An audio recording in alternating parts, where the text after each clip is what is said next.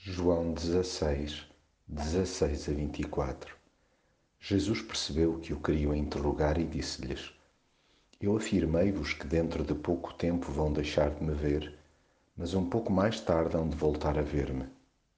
É disto que discutem, não é verdade? Também vocês agora estão tristes, mas eu hei de voltar a ver-vos e nessa altura vão encher-se de uma alegria tão grande que ninguém a pode tirar dos vossos corações. A nossa compreensão sobre as adversidades do momento presente toldam-nos a visão para lá das mesmas.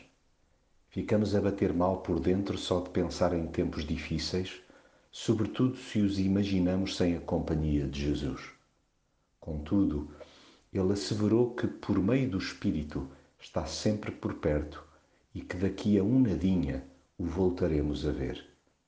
E ainda que nos interroguemos sobre o que quis dizer em concreto, sobretudo no tempo de espera que isso acarreta, pois somos altamente impacientes, Jesus não desfaz a nossa curiosidade nem nos tira as pedras do caminho. Aliás, dá-nos uma noção cabal do grau de dificuldades com que nos iremos deparando no dia a dia e até com o antagonismo de emoções face ao mundo em que estamos inseridos. No entanto, deixou também uma tônica de esperança para quem ousa olhar para o futuro através da cruz. Jesus nunca escamoteou épocas de tristeza, mas apontou continuamente para a alegria que nele encontraremos. A angústia, porventura hoje sentida, não se compara com a glória de amanhã. Eu hei de voltar a ver-vos, e nessa altura vão encher-se de uma alegria tão grande que ninguém a pode tirar dos vossos corações.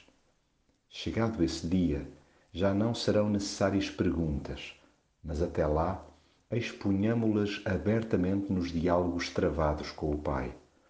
Contudo, lembremos-nos de as articular com o raciocínio de Jesus, tanto mais que nos garantiu que, se assim fizermos, receberemos o que pedirmos, ou seja, a nossa alegria será completa.